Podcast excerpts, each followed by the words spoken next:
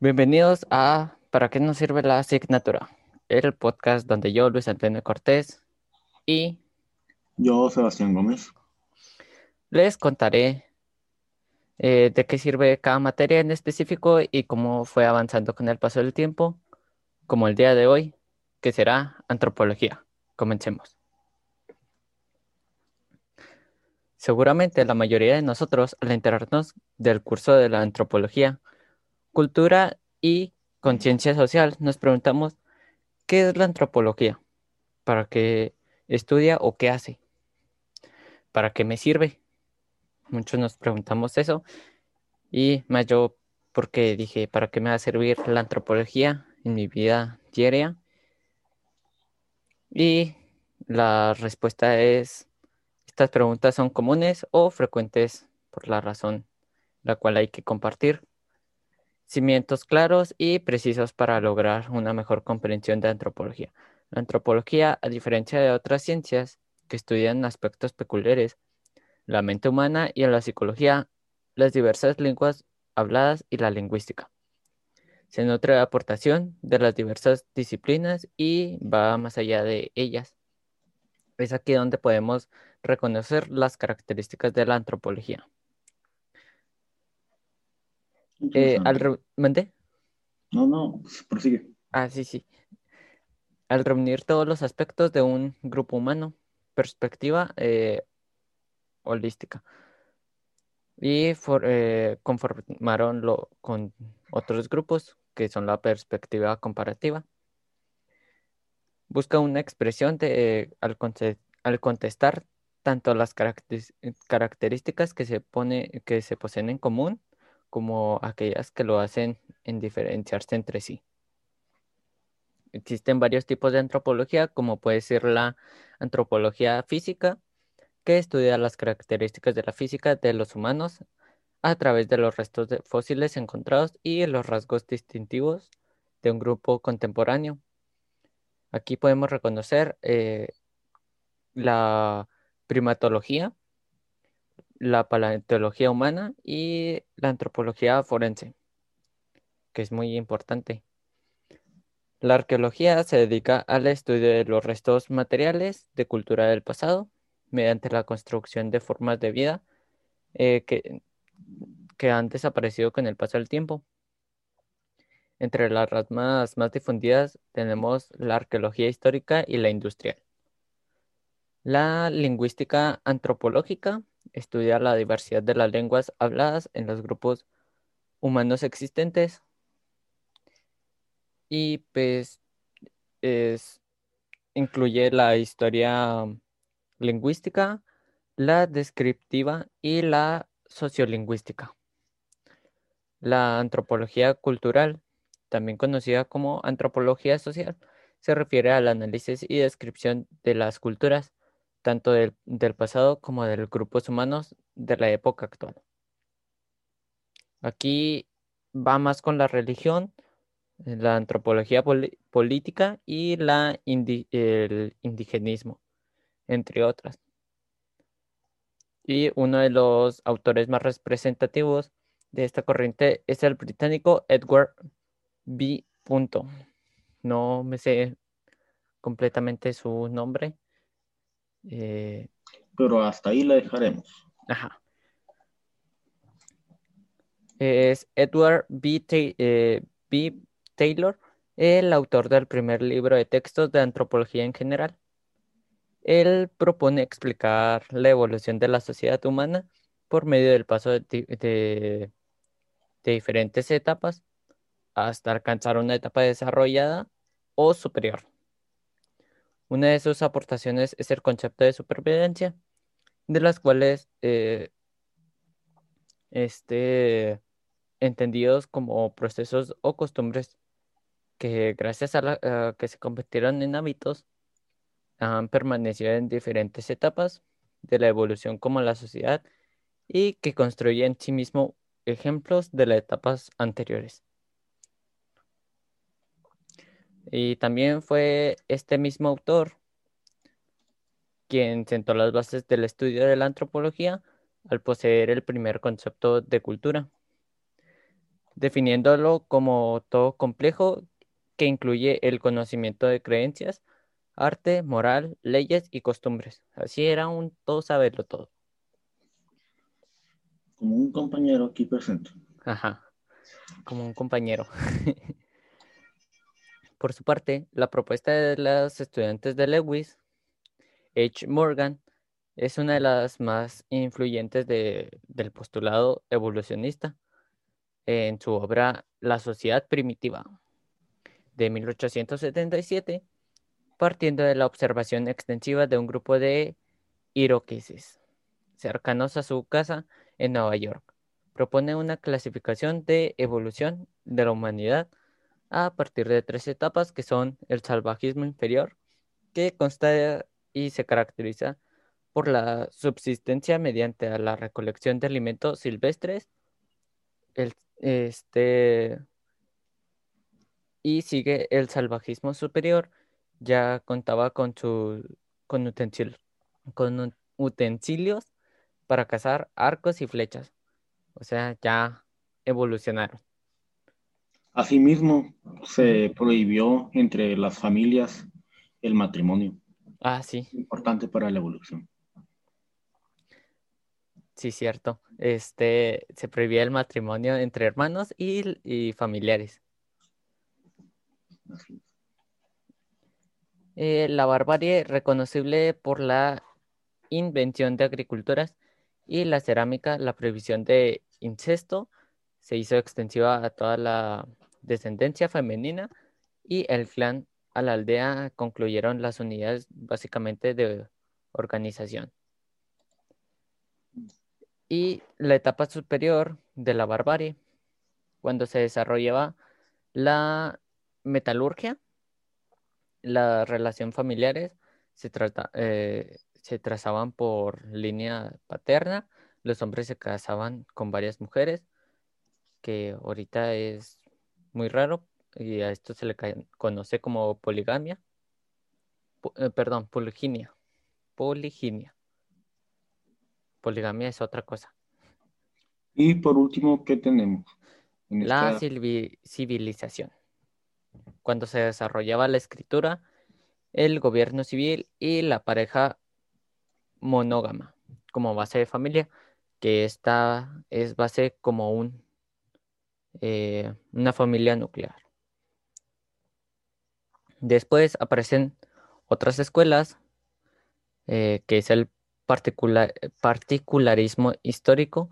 La siguiente escuela surge como una relación de las ideas evolucionistas predominantes, aduciendo que se basan en la evidencia empíricas insuficientes, se, se proponen en un lugar de esforzarse por establecer etapas generalmente generales, poner énfasis en los aspectos particulares de la sociedad singular de culturas estudiadas. Es decir, cada cultura o sociedad es resultado de su propio proceso histórico. Así de fácil. El disfuncionalismo, esta corriente también surge como relación del evolucionismo y plantea que las culturas adoptan elementos por imitación se descarta la creación independiente y en este sentido las culturas más antiguas son los centros de origen desde los cuales a través del tiempo se han transmitido o difundido las técnicas y los conocimientos. Tal es la cultura egipcia, que es uno de los centros difusores y los aztecas e incas retomaron de ella sus conocimientos. Asimismo, dentro de este difusionismo tenemos algo importante, el cual es la aculturación. Así es. ¿La vas a explicar? Sí. Va. Eh, la aculturación, entendiéndolo como el intercambio de rasgos culturales, resultado del contacto directo continuo entre dos grupos. Por ejemplo, eh, yo tengo un, ¿qué sería? Ya un tatarabuelo que era chino. Y pues nada más mi bisabuela tomó los ojos rasgados. Es- ella es la única que tenía los ojos rasgados. Parte de la herencia. Y ya sus hermanos ya tenían los ojos normales, ¿cómo se le, se les puede decir normales? Sí, más de la Más redondos. de la familia. Así es. Eh, también está el funcionalismo, es el énfasis de esta corriente británica, se pone en la función. La tarea del antropólogo es describir las funciones de las costumbres e instituciones para sociedad estudiada, medio por el cual podemos llegar a comprender sus orígenes. Y también esta postura es presentada por el investigador británico, británico eh, Malomsky. Parece nombre muy ruso. Muy cercana en la propuesta que tenemos al funcionalismo estructural de Radcliffe Brown, quien añadió el concepto de la función. El lugar de esta ocupaba la estructura social. Después sigue la cultura y personalidad de las influencias de Freud en la antropología, que es una de las corrientes teóricas retomada en aspectos de la obra del célebre psicólogo alemán Sigmund Freud, relacionado a las prácticas culturales y las creencias del individuo con su personalidad y viceversa. Temas como la infancia y la educación sexual aportan una influencia importante en el desarrollo de las personalidades adultas y nos permiten a través del estudio de estas acceder al conocimiento de la sociedad. Y sería el nuevo evolucionismo el que seguiría después de la Segunda Guerra Mundial. Leslie White examina de nuevo el paradigma evolucionista. Eh, se examina de nuevo los trabajos de Morgan y rescatan sus aportes de la ciencia cultural y la existencia de la evolución cultural, determinada por la cantidad de energía que podían captarse y ponerse en ejecución por persona. Seguiría el estructuralismo francés después de esta estructura, que esta escuela representada por los franceses Claude Lévi Strauss, que es una marca de tenis y ropa.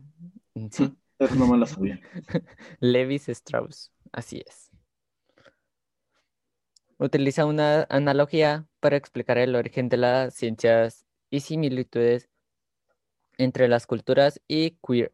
Radica en la existencia de las estructuras generales, sinfonía, una pauta subyacente del común a todas las culturas.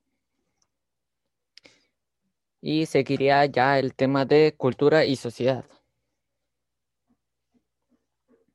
Existen variados vértices en la antropología dedicada al estudio de la cultura. Una de ellas restringe el significado de la cultura a las reglas mentales para actuar, hablar, compartidas por los miembros de la sociedad específica.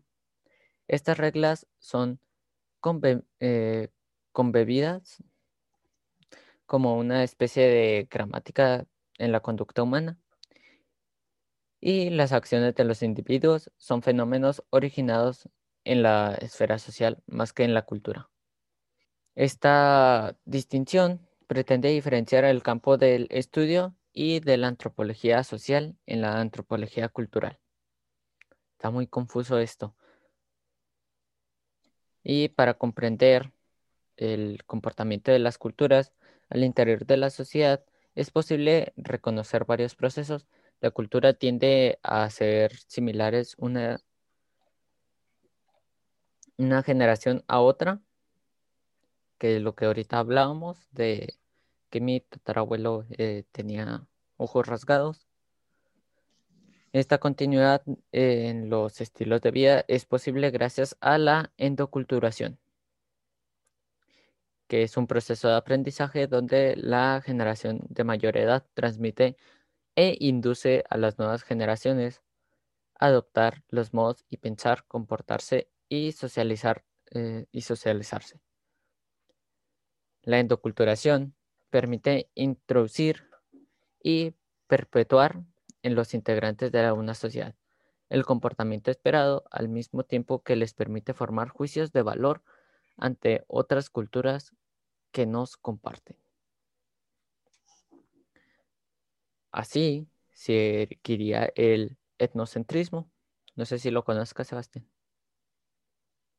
No, no mucho, la verdad. Bueno, este solamente reconoce las pautas de las conductas propias como buena y natural, y quienes actúan de manera diferente son considerados como salvajes o inhumanos. Es lo que dice la sociedad. Sí. O sea, pone la diferencia entre una y otra, por así decirlo. Sí. Ok, ok. Va. Y otra opción es el disfuncionalismo. Disfuncionismo, perdón. Que amplía el alcance de transmisión de rasgos culturales no solamente entre generación, sino de una sociedad a otra. A principios del siglo pasado, la disfunción fue considerada la explicación de las diferentes y, semejanzas culturales. Estamos en una era en la cual estamos solos a instantes de concentrarnos eh, a Internet y viajar por lugares remotos. Y ya muchas cosas han cambiado. Sí. El cambio es inevitable. Así es. Por ejemplo, ¿quién podría pensar que desde tu celular puedes buscar una calle? Es más, y verla también. Y verla.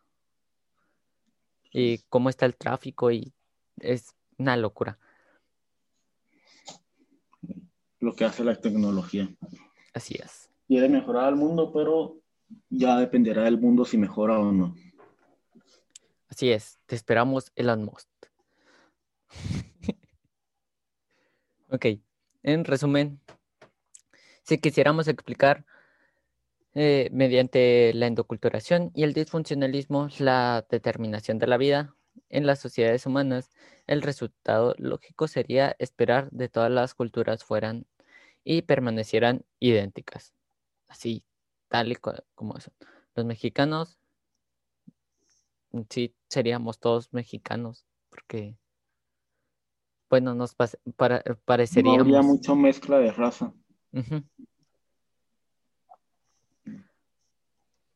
Por ejemplo, los alemanes, no hay muchos que digamos, este, su cultura es ya más eh, en sí muy, muy vieja su sociedad. O como los que están en parte de México, le dicen menonitas. Ah, los menonitas. de seguir con sus viejas costumbres. Sí. Algunos han cambiado, pero otros siguen eh, siendo parte de esa ciudad, sociedad. Sí, porque dicen que sus, bueno, que la tecnología es del, del diablo. Está muy extraño eso pues si te separa de lo que es antiguo, puede que sí. Depende de qué tanto quieras conservar tu trascendencia, por así decirlo. De hecho, te expulsan si te encuentran tecnología, si estás utilizando la tecnología, pero al día de hoy es inevitable utilizar la tecnología. Así es.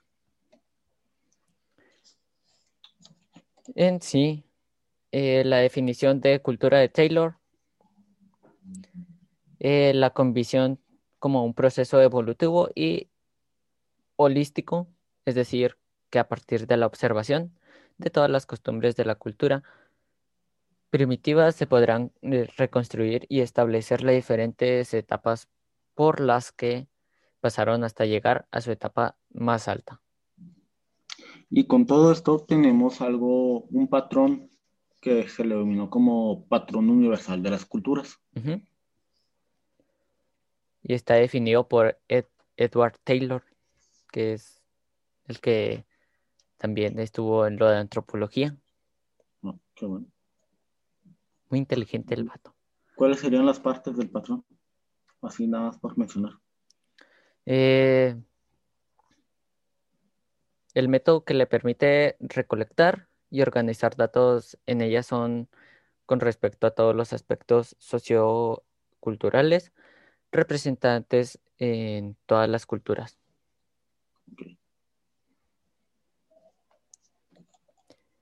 Y definido la cultura como un todo complejo que incluye el conocimiento, creencias, arte, moral, leyes y costumbres, así como cualquier otra hábitat o hábito adquirido en el hombre como miembro de la sociedad. Todo esto se trata más de eh, la sociedad donde tú vives, porque no es lo mismo estar tú en Chihuahua que en España, o que estés en Texas, que estés en la Ciudad de México. Porque son diferentes culturas. En España se adaptan otras cosas. Por ejemplo, eh, las comidas, que es algo muy diferente. O el acento. O el acento también. Y las fases abstractas es las representadas por Taylor. En la fase abstracta se deja atrás el énfasis de las costumbres y la cultura. Se define ahora en términos modernos o esquemas de comportamiento. Se le llama abstracta porque consiste que la cultura va más allá de, la manera actual en la sociedad y se convierte en un sistema de valores y modelos que regulan el comportamiento de las personas que pertenecen a un mismo grupo de social específico. Por ejemplo, los emos con los emos, los populares con los populares. Una escuela de Mm. todo eso. Sí. También eh, la fase simbólica inicia a principios de la década de los 60 del siglo pasado como una propuesta de Cyborg, eh, no, es Clifford Getzet, autor que provo- provocó una gran polémica al reducir el concepto de la cultura ámbito de lo simbólico, de lo simbólico, perdón, no le puse acento. La cultura se define como una telaraña de significados, es decir, como un complejo conjunto de significados establecidos sociales, creado para dar sentido a la vida del grupo social de los que se origina. Para finalizar, podemos decir que a pesar de los innumerables críticas que recibió esta postura, fue bien recibida por los números de disciplinas sociales que adoptaron la importancia del significado en el estudio que, que se amplía la gama de aspectos del devenir humano. Surge así los estudios sobre el papel del significado para explicar los conflictos políticos y religiosos. El siguiente tema sería familia y parentesco y ascendencia, que es lo que también venía en el anterior tema acerca de cómo te ves tú y tus abuelos, si se parecen. Se reconocen dos tipos de familia, la nuclear y la extensa. La nuclear es nada más padre, madre e- y los hijos. Y la extensa ya es más allá de, de padre, madre y tus hermanos. Como los abuelos o tíos, primos y demás, ¿no? Así es. Ok. Eh, Modrock, citando en Harris de 2004, estudió en 1949 y en, en 1949 a 250 sociedades y en todas estaban presente una familia nuclear, motivo por el cual concluyó que era un rasgo universal, que por cierto, el domingo fue Día de la Familia. Un aplauso.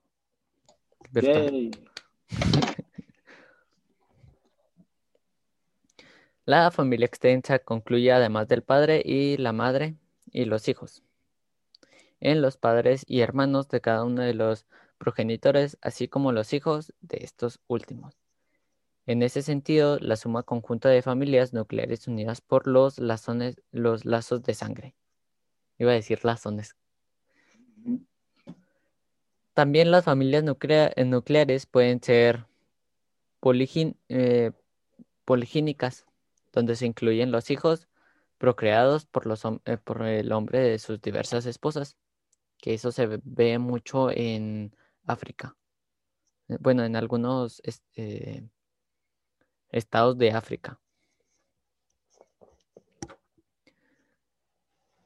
Y, ah, también India, creo. No me acuerdo muy bien. La práctica de contraer matrimonio fue fuera de los individuos con los que están relacionados de manera directa por lazos de sangre. Es denominado matrimonio o matrimonio exogámico.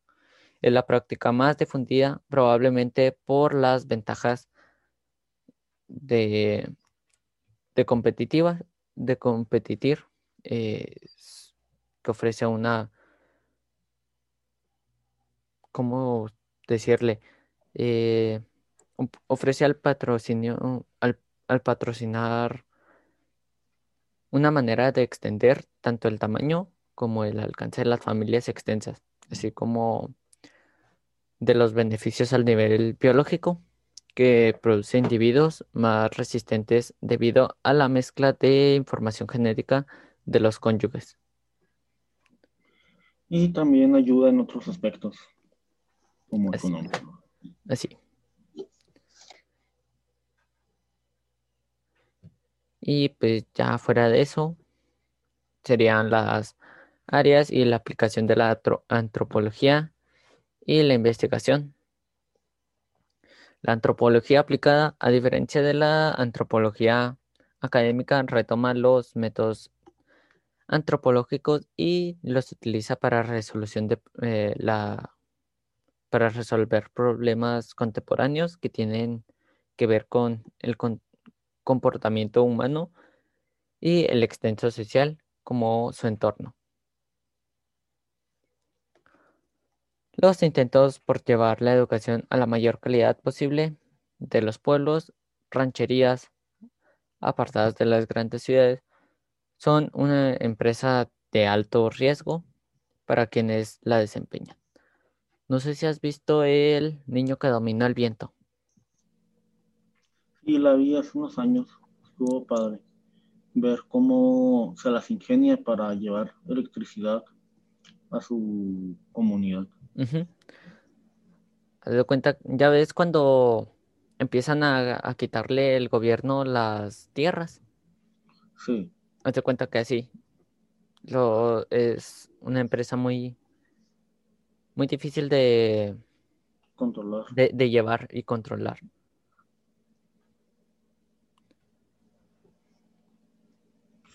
También existe la antropología médica. Esta se dedica al estudio de las percepciones sociales de las enfermedades y la influencia que tiene la propia cultura en, la, en el diagnóstico, tratamiento y atención de los problemas de, de salud. Hay que decir a este respecto que la labor del médico rural es, igualmente, eh, ¿cómo decirlo?, azarosa, debido a que tiene que lidiar con aspectos que tienen que ver con la relación médico y paciente. Es como es común que eh, en pequeñas comunidades el aporte de la antropología del estudio del desarrollo económico. Consiste en examinar los conflictos sociales y la dimensión cultural de dicho desarrollo. Algunos de los principales temas tratados incluyen las culturas en resistencia a la inequitividad. Inequitividad, así es, ya lo dije. distribución de la riqueza y la consecuente búsqueda de equidad. Y ya para finalizar, estas dos preguntas. ¿Cuál es la utilidad de la antropología para nuestra sociedad en la época actual? Como parte de la ciencia social, la antropología en el estudio de las culturas humanas y la sociedad a lo largo del tiempo de la, de la historia. En tal sentido, su objetivo principal es comprender y explicar la historia y en tal sentido su objetivo principal a lo largo del tiempo y de la historia en tal sentido, su objetivo principal es comprender y explicar la historia de las actividades sociales, culturales, desde una perspectiva social, biológica y evolutiva. También los antropólogos estudian las distintas expresiones culturales y los sistemas lingüísticos en, distintos grupos sociales, así como la manera en la que se relacionan mediante similitudes y diferencias. La siguiente pregunta sería, ¿para qué podemos utilizar sus servicios? O sea, de los antropólogos. Tal y como ocurre en el resto de, todas las disciplinas comprendidas dentro de las ciencias sociales, los antropólogos tienen diversas especializaciones, entre las que se encuentran la antropología social, antropología física, y las demás que ya habíamos dicho, como la lingüística, cultural e incluso la arqueología. En las, en las ciencias sociales es muy común que, que las distintas áreas de, que se complementen entre sí y la antropología no es la excepción, ya que comparten ciertos rasgos y casualidades con el área de historia y sociología. Generalmente estos profesionales trabajan en centros educativos, entidades gubernamentales, instituciones dedicadas a la investigación y organizaciones no gubernamentales. O sea, privadas. Ajá. Su labor suele estar enfocada en la investigación académica y en lograr avances de la disciplina. Asimismo, los antropólogos dedican su esfuerzo a mejorar la sociedad humana, procurando la eh, resolución de problemas. Y toda la información que acabamos de comentar viene del libro de Harris Taylor de 2004, Antropologías Culturales, segunda edición.